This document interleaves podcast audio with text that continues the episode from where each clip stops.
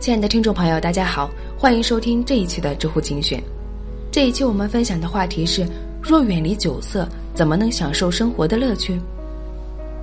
下面这个回答来自于知乎用户动机在杭州，他是这么说的：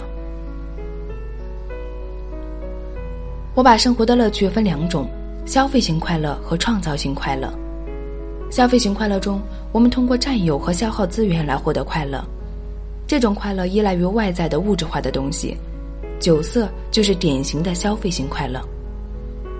这种快乐有三个特点：一，以满足感官等生物性需要为主，我们所做的是消费；二，消耗有限资源，为了满足消费型快乐，我们不得不和别人竞争这些资源，要不然权势王位老有这么多人眼红呢，这造成了人际紧张和冲突。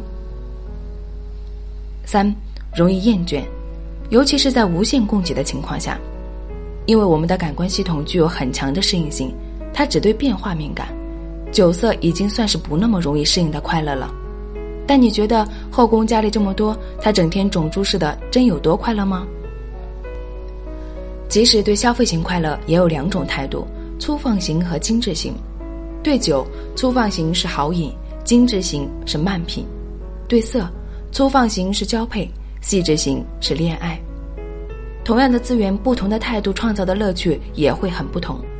所以，没有美酒美人，细细品味，粗茶淡饭未必不能有滋有味。哦，对了，问的是如果远离酒色，怎么才能享受生活乐趣，是吧？